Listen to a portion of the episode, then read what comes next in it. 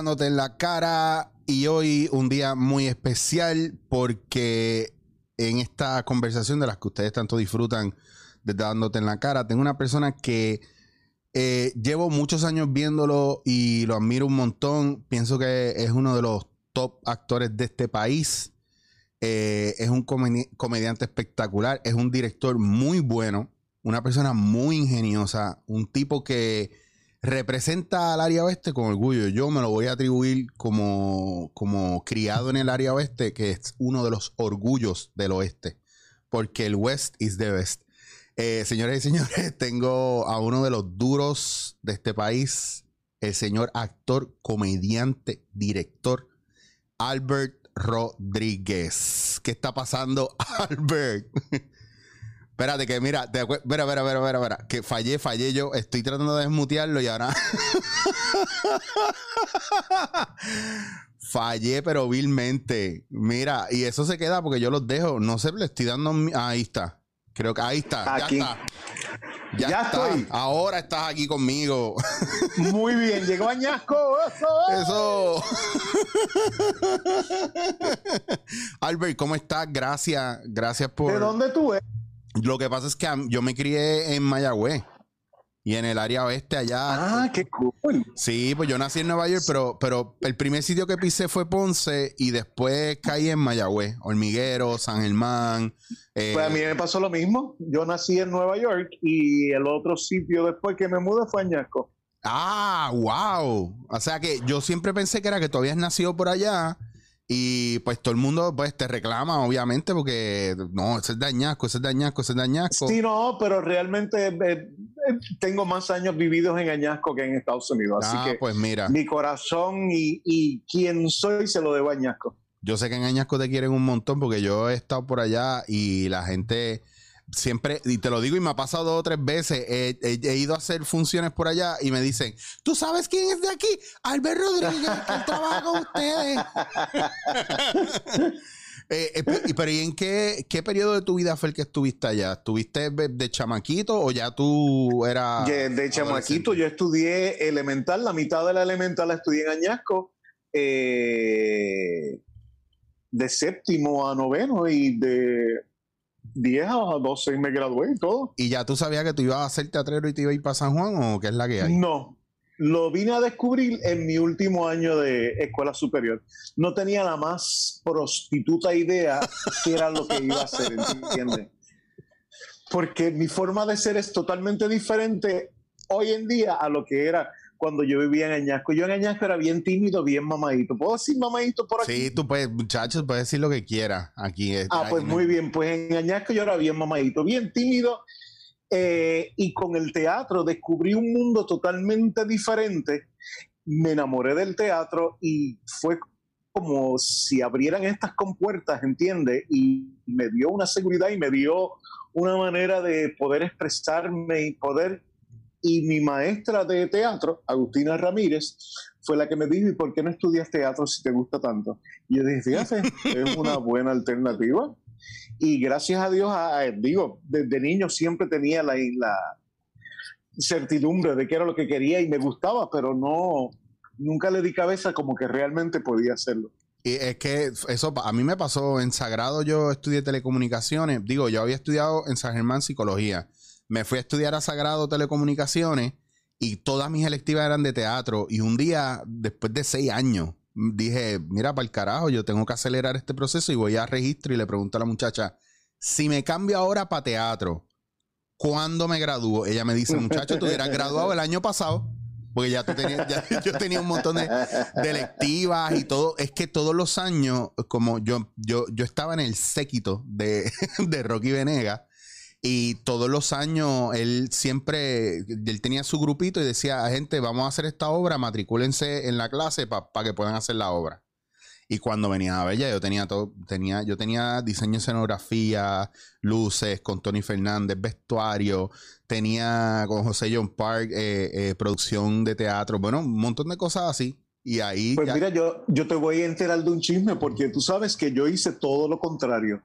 Yo participé en la UPI dentro del departamento de drama muy pocas, muy pocas producciones, porque comencé desde que llegué, gracias a Dios, tuve la suerte de poder hacer mis pininos en teatro profesional, ¿entiendes?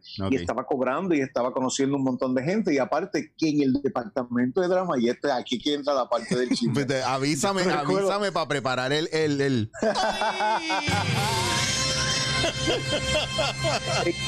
No, en el departamento de drama, por lo menos el de la Yupi, cuando yo entré, estaba obviamente eh, los prepa, que éramos nosotros, después seguía la otra clase, seguía la otra clase. y Yo recuerdo que en uno de esos días entro y está casi toda la demás gente que me llevaba quizás una o dos clases por delante.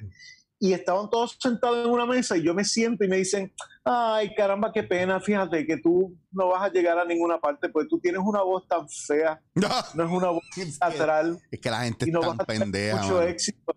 Pero yo fui tan pendejo que en ese momento me lo creí. Yo decía, Dios mío, tengo una voz tan fea, no voy a llegar a nada.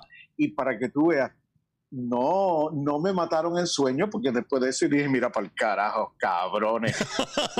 y, y uno- y lo gracioso es que ninguna de esa gente que estaba sentada en la mesa, ninguno está haciendo nada profesionalmente, ni Wow. uno. Qué fuerte. Tú sabes que a mí, a mí me pasó en. Digo, esto ahí, aquí está el chisme ahora.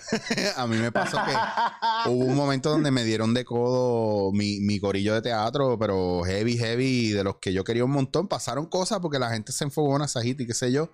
Y creo que los únicos de ese corillo que hicimos cosas fuimos tres y pues ahora yo soy Chicho, tú sabes, y he hecho películas y he hecho un montón de cosas. Estoy trabajando con mi héroe, que eso siempre ha sido un factor bien brutal, pero en ese entonces a mí, como yo tenía dreadlocks bien largos, a mí me dijeron, tú no vas a poder hacer nada, tú tienes que cortar el pelo, tienes que hacer esto, lo otro, aquello, que eso fue lo que me, me movió a la impro.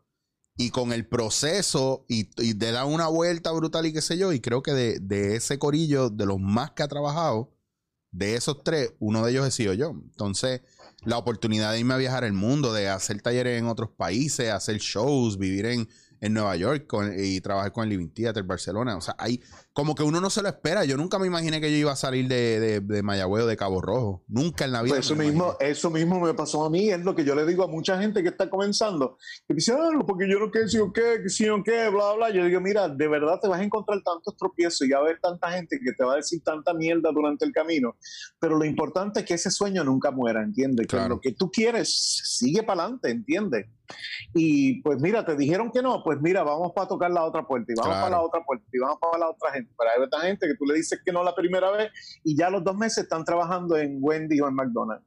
Sí, hay un, hay un, una cuestión de quitarse, digamos, yo en los shows de impro, cuando voy a hacer uno, nosotros hacemos una obra de teatro improvisada que se llama Impro al Cubo y nosotros, la primera pregunta y la que me encanta hacer es, ¿qué profesión tú tienes? Y si no fueras eso, ¿qué te gustaría, qué hubieses querido ser?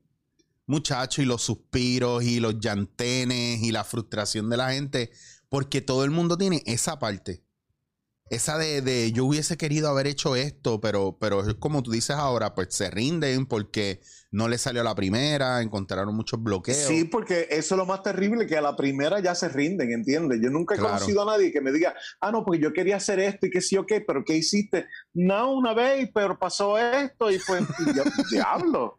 De Ya, veras. Eso es, pues, wow, que- que, que mucho lo quería. Sí, lo que pasa es que la gente no se da cuenta de que pues para llegar a cierto sitial y llegar a un éxito eh, satisfactorio, tú tienes que joderte, coño, y tienes que pasar un montón de cosas. Yo pienso que en estos tiempos eh, es una generación como fast food, como que lo quiere todo rapidito y sin pasar el trabajo haciendo 20 cosas a la vez. Pues yo lo, he- lo visto y lo he notado. Es como la generación de I Want It Now, ¿entiendes? Mm. Y Y, quieren, ok, quiero ser actor, ok, pero tiene que ser ahora y quiero protagonizar, ¿entiendes? No quiero entrar a hacer una, una sola línea. claro. Quiero el personaje principal, ¿entiendes? Eso es lo más gracioso de todo. Sí, que se tiran para atrás a pedir y a veces eh, el, cuando Sí. ves el, el currículum de ellos son likes y followers nada más, no hay más nada. Que eso... Yo es- recuerdo en, en una obra de teatro eh, que trajeron nada, la hoja suelta para que uno viera. Tú sabes que cuando tú estás trabajando en una obra, mira, llegó la hoja de publicidad y qué sé yo qué, y uno de los que estaba en la obra coge la. Pero, ¿y por qué mi nombre está tan chiquitito y está ahí abajo? y el tuyo está grande y está por encima. Y yo, cabrón, porque yo me jodido. tener ese fucking standing. Tú acabas de empezar. Hay gente, hay que te digo, hay gente, hay gente. Yo viví en una época donde todo el que entraba a teatro quería ser actor de novelas de Televisa y de y de allá, novelas mexicanas y todo eso. Y ahora estamos en una época donde todo el mundo quiere ser influencer. Que, que es lo que, lo que todo el mundo está tratando de hacer. Tú, dentro de, de las épocas en las que tú has trabajado, porque tú has vivido vari- varias épocas, o sea, ¿cuál es tu input de esto? Sí. ¿Cómo tú lo ves? De los influencers. De, más, más que de los influencers, la diferencia de- de- del medio cuando tú entraste a trabajar de manera comercial en televisión o teatro versus ahora. Pues mira, hay muchas, muchas, muchas, muchas diferencias. Cuando yo entré a trabajar había mucho taller, se hacía mucha cosa, se hacía comedia, se hacían novelas en todos los canales, se hacían programas de comedia en todos los canales, se hacían programas de cuanta mierda tú te puedas imaginar. Y había mucho taller, pero al mismo tiempo que había mucho taller, había un respeto sobre la gente que ya estaba establecida y sobre la gente que estaba comenzando y estaba chévere porque obviamente para tú llegar donde está esa gente a quien como tú dices ahora mismo que eso eran tus héroes y que sí, Claro. que yo también tenía mis héroes tú sabes pero había como un respeto hacia esa gente, eh, un respeto y era todo por escalones, ¿entiendes? Pues mira, vamos a bregar con esto, vamos a bregar con esto. Y lo que la gente no se da cuenta es que todos esos escalones, para tú llegar a donde quieres llegar, que puedes llegar a donde te dé la gana de llegar, pero cada vez que vas subiendo, en términos de así decirlo, subiendo, por lo menos esas raíces se van solidificando y después no hay quien carajo te saque, ¿entiendes? Claro, claro. Es que yo, yo, la época que yo viví empezando en esto, cuando me estaba graduando, era mirándolos a ustedes que ya estaban en un lugar y, y nosotros éramos la cepa que venía a continuar eso, que era, es como un, sí, que es como una fila y es en un orden, o sea, estaban ustedes, nosotros los mirábamos a ustedes y los personajes que ustedes hacían a nuestra edad, nosotros queríamos ese espacio y de repente se metió por medio de las redes sociales. Y entonces ya era como, como que empezaban a entrar gente por todos lados y era como, espérate, no, pero es que el que estaba en fila era yo. Y de repente... Pero lo gracioso, lo gracioso de, los de los influencers, ¿verdad? Y para ya que tocamos el tema de los influencers, yo pienso que si tú quieres ser un influencer, tú me tienes, porque viene de la palabra influence, que viene de influenciar, me tienes que influenciar de alguna manera. No es pararte en las redes y grabarte haciendo cualquier mierda. Ya yo soy influencer, vete al carajo, ¿entiendes? Haz algo con contenido. Y entonces Claro. todo lo que estás haciendo, todo lo que estás haciendo en las redes es buscando la manera de entrar al Claro. medio televisivo. That's it. ¿Entiendes? Como no tengo break, pues vamos a hacer, pues ahora yo soy influencer, ¿entiendes? Hay una gente que yo considero que son influencers, ¿entiendes? Porque yo puedo ver sus blogs y puedo ver sus qué sé yo qué. Y digo, coño, quiero ir aquí, quiero ponerme eso, quiero ver esto, qué sé yo qué, porque es contenido, ¿entiendes? Hay un montón de, Claro. pero hay otra gente que se llaman influencers y tú haces como, "Really? What are you influencing me? Sí, que, va- así como que cabrón, pues si tú no sabes ni hablar. No vas ni hablar. Mira, pues brincando el tema de los influencers, hay una cosa que a mí siempre me... que si- es que si no, yo me quedo ahí. tengo, un poco, tengo un poco de hate ahí, pero es, pero, pero- pero es por el factor, es por el factor, yo, yo creo que tú dijiste algo bien clave y es el respeto por los rangos, que no es que eso impida que tú hagas, es que eso Claro. aguantaba el proceso este de, de- de el acelerarte y de brincarte los pasos. Entonces eh, veo un menosprecio hacia mi generación, hacia tu generación, de parte de la generación nueva, porque es como que no, no, voy- no necesito saber nada de la historia, no necesito conocer a nadie. Y, y pre- y es precisamente el punto que, que quiero traerte.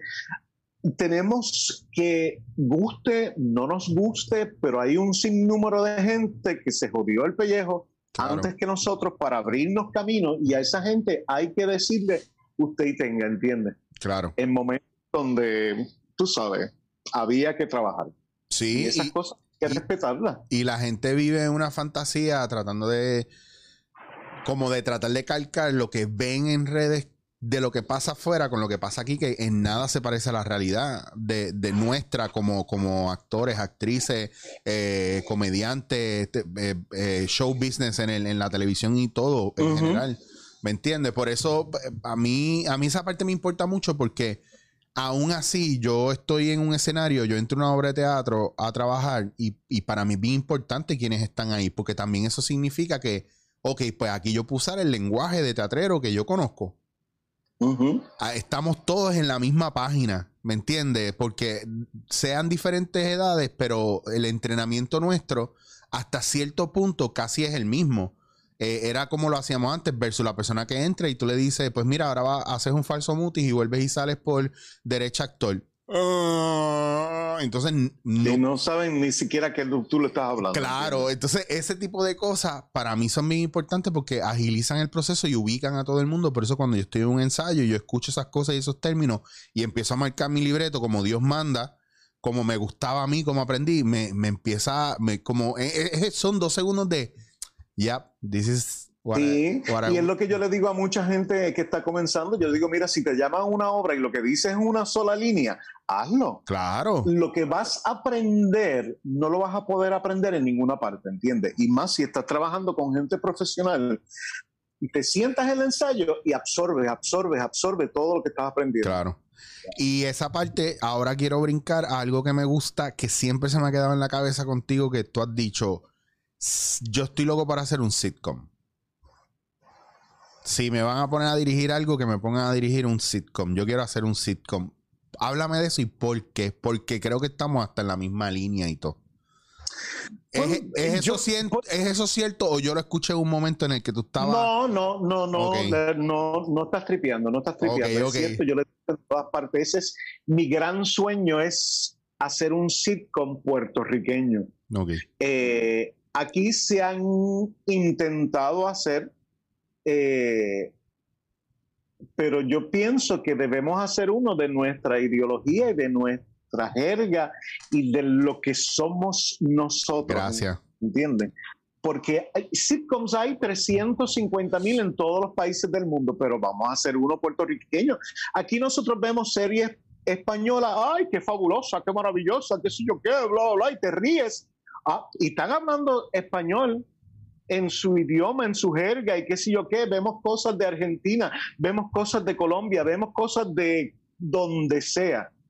Y la podemos disfrutar. ¿Por qué nosotros no podemos hacer una cosa puertorriqueña con temas que pueden ser universales, pero hablando y reaccionando como somos nosotros? ¿Entiendes? ¿Por qué? ¿Por qué tenemos que ser menos ante el mundo? Me- Todo el mundo quiere hacer, pero, pero quiere como que asimilarse para que parecerse a esto, parecerse. Eh, yo eh, quiero que sepas, Albert, que ese tema yo lo he tocado aquí tantas veces y lo he dicho tantas veces que me alegra que lo estés diciendo tú y que no lo traje yo por, por los pelos, porque yo me paso peleando que nosotros somos unos cabrones en ese aspecto. Porque all, all lives matter, pero entonces en Puerto Rico nosotros no defendemos a nadie, todos somos unos cabrones, la televisión aquí es una mierda y todo es una mierda. Entonces no nos gusta nada de lo de aquí, pero tenemos que ver todos los sitcoms allá afuera, tenemos que ver todos los pro- todos los late shows Y, allá y afuera. todo lo de afuera es fabuloso, Y- y ¿entiendes? es todo lo mejor de que afuera to- es fabuloso. y el ¿Y puertorriqueño. por qué nosotros no podemos hacer algo de Puerto Rico? Claro. Y nosotros exportarlo al mundo para que la gente sepa lo que somos nosotros los boricuas. Y más ahora que ya, ya, si ya Daddy Yankee, Calle 13, Ricky Martin y todos estos cabrones le han dado la vuelta al mundo, ya la gente sabe cómo nosotros hablamos. ¿Cuál es el miedo? Claro. ¿Cuál es el miedo? ¿Cuál es el miedo? Ah, que eso no vende. ¿Quién dice que eso no vende? Si yo, ¿Quién cuan- dice que no? Cuando yo fui a Japón, la gente estaba loca conmigo y yo decía que era de Puerto Rico, se volvían locos tocándome el pelo, la barba y era como que, uh, un fetiche cabrón. Donde quiera que yo voy, todo el mundo es loco con los puertorriqueños. Entonces, yo lo que digo es que siempre, y me preocupa un poco, que yo veo que a la hora de hacer proyectos, ¿verdad? Son bien pocos los actores que caen en tiempo y pueden naturalizar las cosas. Hay otros que no le han dado un, un upgrade a su craft y suenan haciendo cosas ¿verdad? Contemporáneas, como si estuviera en siglo de oro español. Entonces, entonces, a veces yo peleo un poco con eso, pero no es, no- por ejemplo, no es, no es el caso Ay, pero tuyo. Es una realidad, es una realidad, es cierto, es cierto. Eh, eh, dime, o sea, no es, no es hateo, es que yo pienso que el, el, el, el craft de uno, y esto es lo que yo he aprendido en mis viajes, eh, y en mis viajes en diferentes países, lo que siempre me quieren enseñar es que el actor no puede coger una clase de actuación, se gradúa, actúa y no vuelve a coger clase. Él tiene que darle un upgrade a su craft constantemente. Y nosotros yo creo que somos los únicos que salimos de la Yupi o de Sagrado y nos volvimos a coger un jodido taller. Ahí me encanta, ahí me encanta y se lo digo a todo el mundo. Nuestra carrera es una carrera de crecimiento constante, de educación constante. Todo va, tú sabes, en una evolución y tenemos que seguir evolucionando según se va moviendo el mundo. Y no te cuento detalles de lo que sí quisiera hacer porque ya estaría vendiendo. no, no, no, no, no, no, no, hasta ahí. Hasta ahí. Pero, pero, pero es presentar los puertorriqueños tal y como somos. Siempre queremos presentarnos bonitos, bien vestidos, con intercambio de ropas, peinados, qué sé yo qué. No, tú sales a la calle y tú ves a la gente tal y como es, ¿entiendes? Eso es lo que yo quisiera llevar, nuestra realidad. Ya, ya, sí. ¿Por qué, por qué a este hombre? eh, de- mi pregunta, déjame ponerme en un tiro yo solo aquí para no obligarte a estar en este tiro, a hacer un disclaimer. ¿Por qué a este hombre que está aquí ahora mismo conmigo andándote en la cara, está, es- este es uno de los, de los grandes de este país, director y actor que sabe, o sea, que no hay nada mejor que tener un director que es actor también. No le han dado la oportunidad de hacer un sitcom porque ustedes no ponen los chavos donde los tienen que poner. Ya, eso era todo lo que quería decir. I know, Pero I te- know. yo, yo sé, yo he visto, a ver, conozco brevemente y te he visto en tu faceta de director y me lo he disfrutado bastante porque pues tú sabes, a través de Tita yo me he metido en uno que otro ensayo y en otro, una que otra función eh, donde he visto lo que tú haces y, y a mí, ah, y aparte que claro, las veces que he ido a, a Remix o en otros programas que quien está dirigiendo los sketches eres tú, a mí me llama mucho la atención. ¿Te gusta más la actuación o la dirección? ¿Qué disfrutas? Ahí me, ahí me gustan ambas cosas, ¿entiendes? Las dos cosas. Mi primer amor y mi primera pasión es la actuación. Eso, eso es una realidad. Lo que pasa es que hubo un tiempo en que estuve dirigiendo, dirigiendo, dirigiendo, dirigiendo, y entonces la gente se olvidó de que yo soy actor también, y entonces se siguen llamando como director, como director, Claro. director, como pasa, y yo no tengo ningún problema, ¿verdad?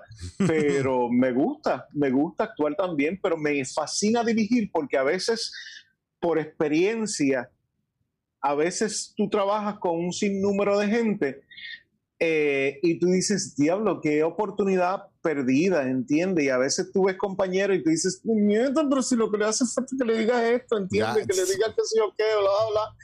Explicarle de otra manera diferente Claro. para que esa persona caiga en tiempo. Y más cuando son gente que está recién comenzando, que necesitan ese empujón un poquito más. Que me fascina trabajar con gente que no tiene absolutamente ninguna maña de lo que tiene la gente que ha tenido Claro. un poquito de éxito, que se ponen tan jodones y se lo creen que lo saben todo.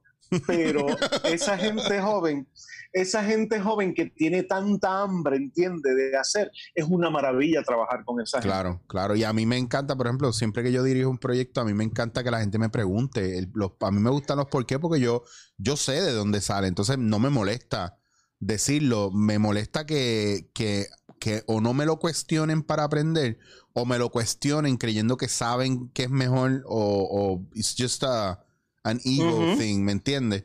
Y está brutal porque yo pienso que esa parte es bien importante y lo que están mencionando con, re- con relación a la dirección, la gente que tiene esas malas mañas, eh, no, el proceso no es, no es de crecimiento para los dos y cada proyecto es una oportunidad para tu crecer, no necesariamente en el ámbito artístico, sino en tu craft, ¿me entiendes? El tener un... Y aparte de eso, de que hay gente que tiene unas mañas que son un poquito extrañas y eh, hay, ocurre mucho con los comediantes. En los Sí. comediantes, si yo hago una escena contigo, todo depende de la escena.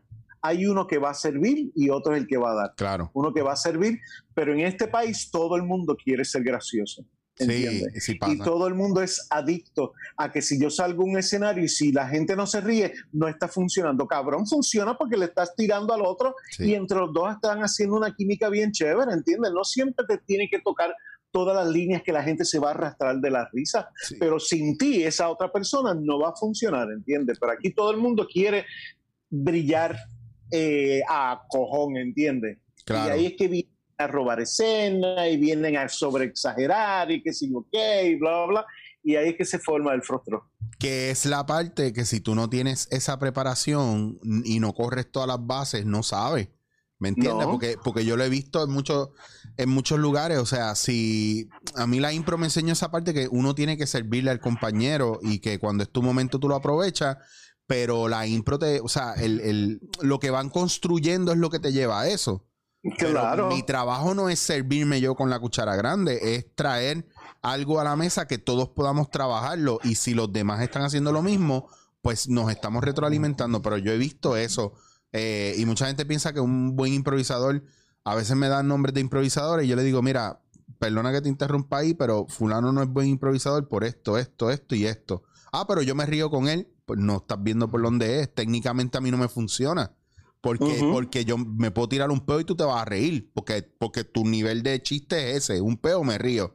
Pero le- acabas de bloquear la escena al compañero, le acabas de robar el, el foco al compañero, le acabas de cambiar la historia al compañero.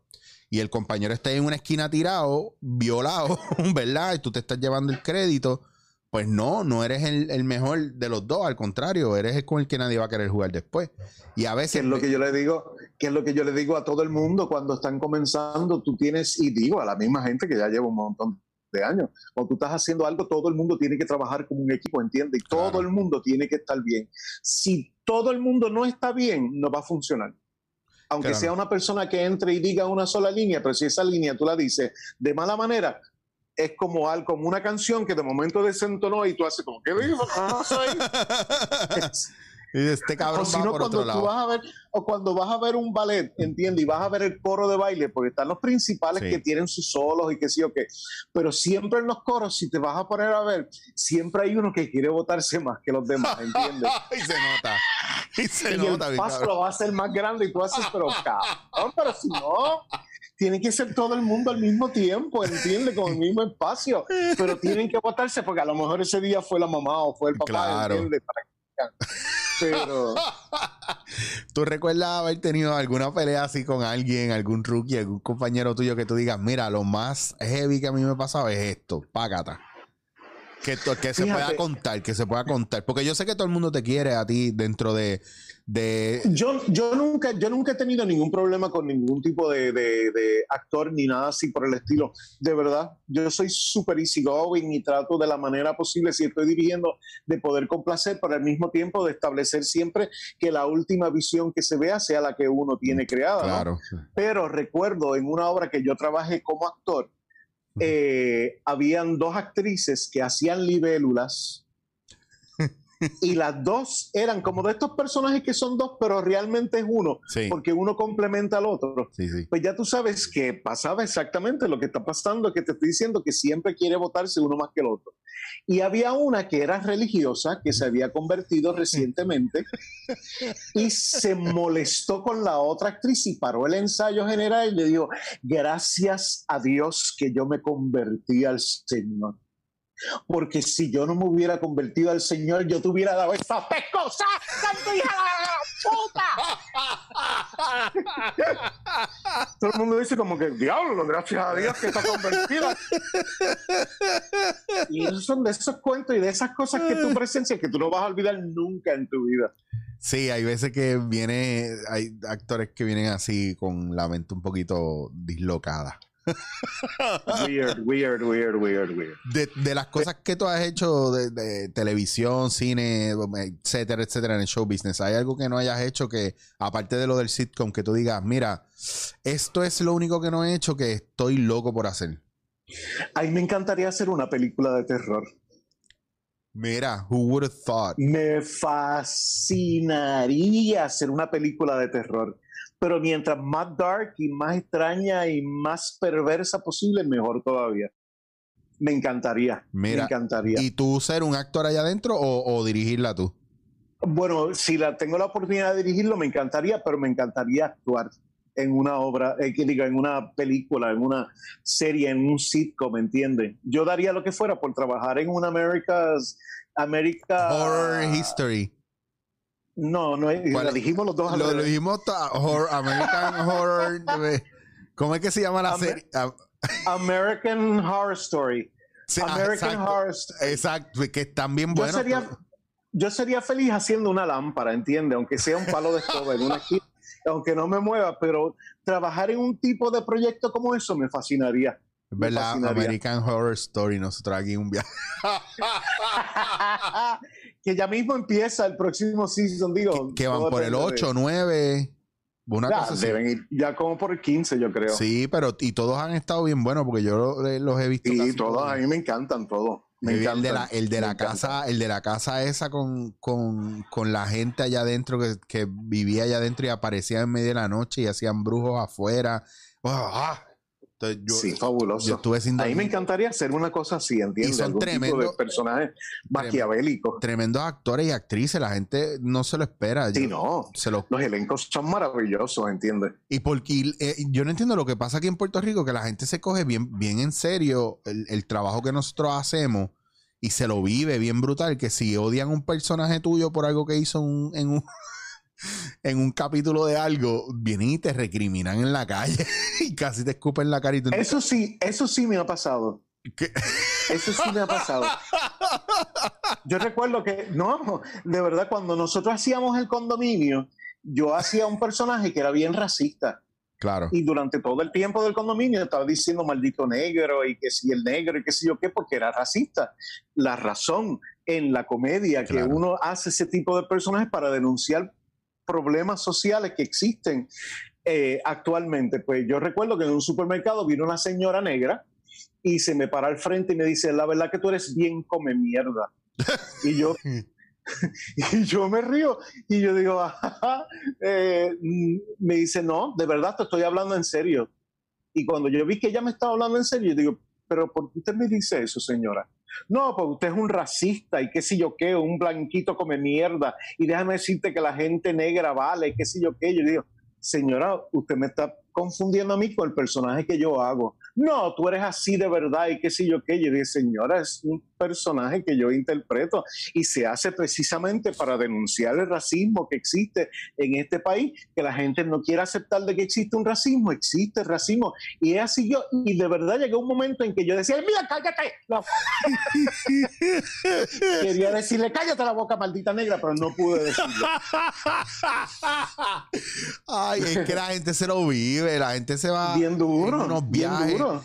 A mí, a mí, yo me canso de tener que explicarle a la gente a veces o, justificarme. Y un día dije, mira, ¿sabes qué? Alguien me hizo una estupidez que no entendió. Yo no la voy a aclarar. Yo los voy a bloquear. Si viene con odio, los voy a bloquear de mis redes sociales porque yo no quiero. O sea, yo no tengo que estar instruyéndote en lo que se cae de, una- de la mata. Si tú quieres juzgarme a mí por lo que tú no conoces de mí, pues fine. Pero entonces yo no quiero esa toxicidad encima de mí. Punto. Y eso es una cosa que pasa mucho. Una otra cosa que a mí me gusta de la que quería hablar y ahora que tú mencionas esto es la manera en que nosotros como actores, si todo el mundo se preparara a lo mejor con, con como nosotros hicimos nuestras bases, entenderían que nosotros no podemos juzgar a los personajes que hacemos. Oh, God, don't get me there. No, sí, no me lleves ahí. Porque, get you. ah, Eh, me- te, me- te lo voy a tirar en, en, en- y, y tengo derecho porque viene el Bronx. Es como que, nigga, I'm, nigga, I'ma take you there, nigga. Tú sabes. Porque. pero tú sabes que, ajá, No, no, eso, eso, que este es una pelea que yo tengo porque yo he tenido, pero te digo, momentos de, de, de casi irme a los puños con compañeros actores porque quieren cambiar los personajes, porque no representan y yo digo, un carajo, usted no A- puede juzgar a... mí, mi- mis grandes problemas como director con alguna gente ha sido precisamente eso. No, porque yo soy mujer y yo como mujer, yo dije, no, que ya estás poniendo tu punto de vista. Ese personaje no piensa de la misma manera que piensa tú. Claro. ¿Entiendes? No puedes, la estás juzgando, estás juzgando el personaje. Y como actor tú no puedes juzgar, tienes que siempre ver de dónde proviene el pensamiento y la línea de pensar para que puedas hacerlo, porque si no, imagínate. Es Sí. como si yo no voy a hacer ningún tecato porque yo no me meto droga, ¿entiendes? No voy a ser un maricón porque yo no soy maricón, ¿entiendes? Cosas así por el estilo estúpido que tú dices, entonces, ¿para qué carajo estudiaste actuación? ¿entiendes? Ajá, es como que dame, no, a mí me tienes que dar la, el personaje del héroe, porque yo Ajá. soy un héroe en la vida. No, no, cabrón, no. Te vas a Y tú coger. te das cuenta, digo, ya estamos aquí hablando de más, pero a veces hay, tú te pones a ver entrevistas de gente y, y cuando dice, mire, ¿qué personaje estás haciendo? Ay, estoy haciendo un personaje tan bonito, es un personaje tan lindo, puñeta, pero ¿de qué trata el personaje? Y es un personaje bien bonito. Ajá, ¿y qué tú me estás diciendo con un personaje bonito? Ay, Albert. Pero Cabrón. lo has escuchado, has escuchado y cuando la próxima vez que escuches a alguien decir es un personaje bien bonito, te vas a reír. Albert, ya yo he hecho esto mil veces, cabrón. Ya yo me he reído tanto y digo, voy a quedar de ahora. Puñeta, anda, porque habla de los odios. Yo quiero darle gracias a Dios la oportunidad de vivir en carne propia a través de este personaje. Habla del cabrón. ¿Qué viste? Que no ha hecho un jodido estudio de mesa del jodido personaje y te dieron el libreto ayer, seguro. Se convierte como en candidatas a Miss Universe, ¿entiendes? Que le preguntan algo de ciencia y terminan hablando de cómo los niños van a salvar el mundo, ¿entiendes? Ay, cabrón. Yo, yo te voy a decir, yo te voy a decir, yo a veces, mira, eh, a veces yo me río mucho de la pretensión que hay, tú sabes, de, de, de a veces la gente en esta industria. A mí me gusta mucho, yo veo los compañeros y haciendo una sola cosa, yo ya yo marco claramente, ah, coño, él es bueno, es muy bueno con esto, con esto. A veces el breakdown mío cuando yo veo una serie o una película es, mira, ve, aquí el fallo no es del actor, es del director, o mira, ahí te das cuenta de que esto en edición lo tuvieron que haber cambiado todo, porque mira, todas esas cosas, uno estando dentro de esto, uno lo ve. Y es como tú decías al principio, hay, hay actores o hay piezas que cuando tú las estás viendo, tú dices, mano, si le hubieran dado esta, esta, esta dirección a esta persona, o mira, el director aquí es más técnico que de actores. Tú lo sabes porque no los cuidan, no los cuida y el actor puede ser muy bueno y te pudo haber hecho, por ejemplo, en cine o en televisión, 15 tomas buenas y el director o el editor escogió la que le, la que le fiteaba mejor. No buscó la, La manera. más bonita que se veía, la Sí. que mejor iluminación tenía, la que quedó eh, visualmente preciosa, pero se olvidó que el contenido es la actuación de lo que están diciendo los actores. Y pasa, y lo he visto muchas veces y pasa, y pasa. Y a mí por eso me gusta cuando trabajo con gente que sabe y entienden el trabajo de cada una de las posiciones. Y digo cada una de las posiciones porque, por ejemplo, no ha pasado un día que yo no filme algo y yo no le pregunte al director de fotografía, ¿puedo ver mi cuadro? ¿Puedo ver mi encuadre? Para ver dónde yo estoy parado y qué tú estás viendo de mí. Para yo poder jugar, para que no sea, ah, te saliste del, del, del foco. Y ese tipo de cosas, yo creo que educarse todo el mundo en todas las bases, aunque sea de manera superficial, pero entender el trabajo de los demás, es algo que muy pocas veces está pasando y hay cada vez menos profesionales que saben un poco de todo dentro de la industria. Lo cual Y limita. tienes que y, y tienes que por lo menos saber un poquito de todo, Claro. ¿entiendes? Pues tú como director no solamente te vas a enfocar quizás obviamente eh, eh, en el actor, pero tienes que ver todo lo que está rodeando a ese actor, pues tú, tú no puedes hacer una escena, digamos, supuestamente en China o, eh, o en principios de siglo pasado aquí en Puerto Rico y te van a traer un abanico chino, ¿entiendes? Tú vas a decir, pues eso no pega porque eso no se usaba, ¿entiendes? Para que entiendan la importancia de todo el mundo que trabaja en el conjunto del proyecto, tiene que ir todo, ¿entiendes? A la par con todo. Yo vuelvo y les repito, y, y ahora mismo te tengo fuera del, del tiro, estoy yo solo. Para explicarle a la gente, lo dijo Albert. No soy yo jodiendo, no soy yo dando bofetadas aquí, maldiciendo, ni nada de esa mierda. No, estoy hablando de una persona que ustedes pueden a lo mejor creerle más o respetar un poco más. Y lo dijo él. Ahora no digan, ah, que yo no. Ahí está. Igual, disciplinado, una persona que viene de una con una amplia carrera, ¿verdad? Y sabe, pues escúchenlo para las generaciones nuevas que se creen que se lo saben todo y vienen y meten feca hasta que llega y les toca ponerse a prueba y se escrachean y después es culpa de nosotros que somos unas bichas. Está bien. Vamos a Y dejarla que ahí. todo, todo tiene que, todo tiene que compaginar con todo. ¿entiendes? Claro, eso, y esa es una parte súper importante dentro de esto. Entonces, por eso cuando yo te pregunto estas cosas, para mí es importante porque dándote en la cara, aparte de conocer a la persona, es entender eh, el medio en el que nosotros estamos trabajando. Y a veces la gente no entiende que las cosas han cambiado también un montón y esto va para, o sea, ¿cómo tú ves con esta pandemia ¿Y qué, qué, qué tú ves que pueda pasar con el teatro, por ejemplo? Yo estoy loco por subir a un escenario. Yo también, fíjate, pero debo admitirte que durante todo este proceso pandémico que estamos viviendo, eh, obviamente me preocupan unas cosas que yo creo que hay que darles prioridad. Antes de que pase cualquier cosa, tenemos que tener algún tipo de, vacuna, tenemos que tener algún tipo de seguridad, eh, de sentirnos seguros que vayamos a algún sitio, porque obviamente todo el mundo tiene ganas de salir, porque está cabrón, entiende, estar encerrado. Y más si tú vives solo, yo vivo solo y a veces me he puesto a hablar por hablar, entiende, para el carajo, me pongo a hablar con lo que sea, simplemente por la noción de escuchar aunque sea la misma voz mía, ¿entiende? y uno está desesperado por salir, pero yo creo que tenemos que ser lo suficientemente responsables eh, antes de que ocurra, pero en el meantime puede ser que quizás en un foro donde sea al aire libre, ¿entiendes? Donde no esté encerrado. Claro. También porque al aire libre tú puedes hacer un montón de cosas muy chéveres, ¿entiendes? Y puedes abrir un espacio y puedes tener a todo el mundo más o menos con la distancia requerida y qué sé yo qué. Tienes micrófono y bla, bla, bla. Tratas de hacer algo experimental un poquito donde no influyas tanto en gastos y cosas así por el estilo, pero de poder hacer se puede hacer. Lo que pasa es que es muy creativo y nadie quiere aportar tanto económicamente, ni nadie quiere apoyar en estos momentos porque no, eso no es importante en estos momentos. Ahora más importante abrir Plaza Las Américas y que se meta todo el mundo a Plaza Las Américas, ¿entiendes? Bueno, mi pelea ha sido que se le dio visto bueno a las iglesias de abrir sin límite de culto. Todos los cultos que quieran hacer y puedan hacer, tomando las medidas preventivas los protocolos que están designados para ellos, no sé cuáles son, y mi pelea es, yo digo, pues abran los odios teatros, porque si tú vienes a ver, y no por joder con el contenido, pues no tiene que ver con el contenido, es la estructura. Tienes un sacerdote, un cura, un ministro, un padre o whatever, como le quieras llamar, pues tienes al actor, tienes un escenario, tienes un púlpito y tienes las banquetas llenas de feligreses o de público. Hay luces, hay sonido, cabrón, es un teatro igual.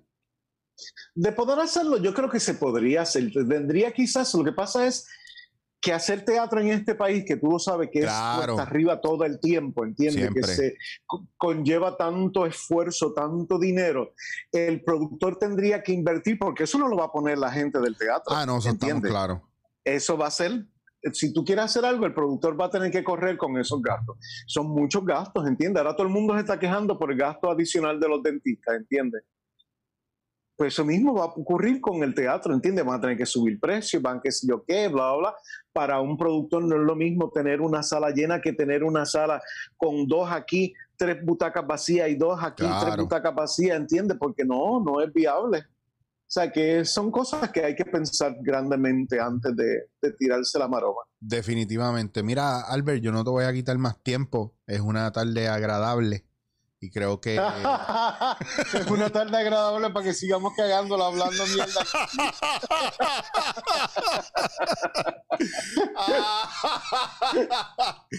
Ay, esto está cabrón, a mí me encanta.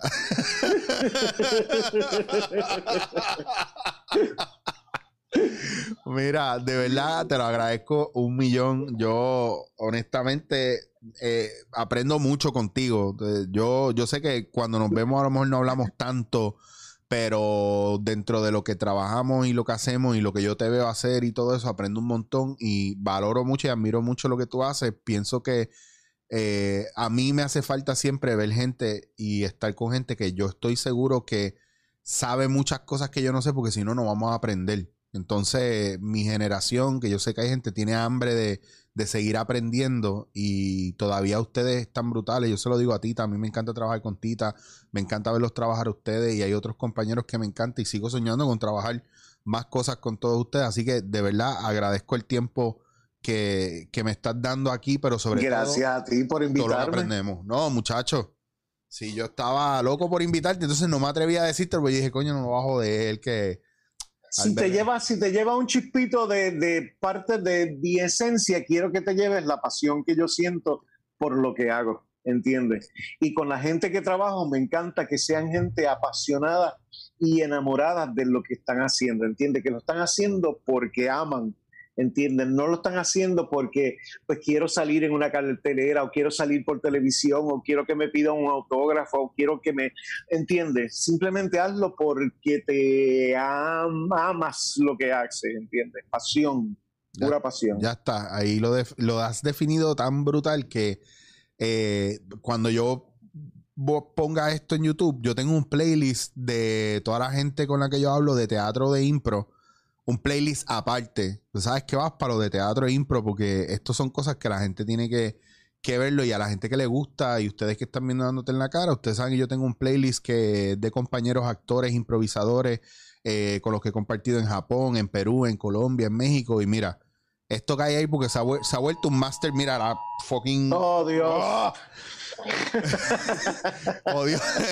sonó, sonó Wanda Histeria. Me cago en ya, ya nos mandaron a encerrar. Esa la mierda. Mira, Albert, antes de que te vaya, por favor, dale a la gente. Digo, si te gusta que la gente te siga en tus redes y quieran ver cómo tú eh, presentas cosas en tus redes sociales. Eh, pues mira, a mí me encanta que me sigan. Yo, y hago la aclaración, mis redes yo pongo cosas que me divierten a mí, que me sacan una sonrisa, que me hacen pensar algo.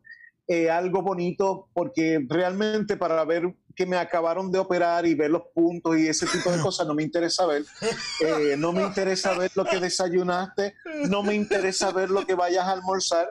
Eh, ni me interesa ver tampoco los diplomas de tus niños ni nada por el estilo, pero a la gente que no tenemos niños nos importa un carajo las cosas de niños. pero, yo lo tengo muteado a todos. pero yo lo que pasa es que yo a veces no me acuerdo ni cómo yo aparezco. Sé que por Instagram es Alberto Rodríguez Ramírez, mi nombre legal completo. Eh, en Facebook, Albert Rodríguez. Eh, y en Twitter, Albert Comedy creo que aparezco. Está cabrón. Ay, yo los tengo muteados a todos, cabrón. Yo no quiero ver fotos de niños. y no es por hateales que ustedes son muy empalagosos con eso, cabrón.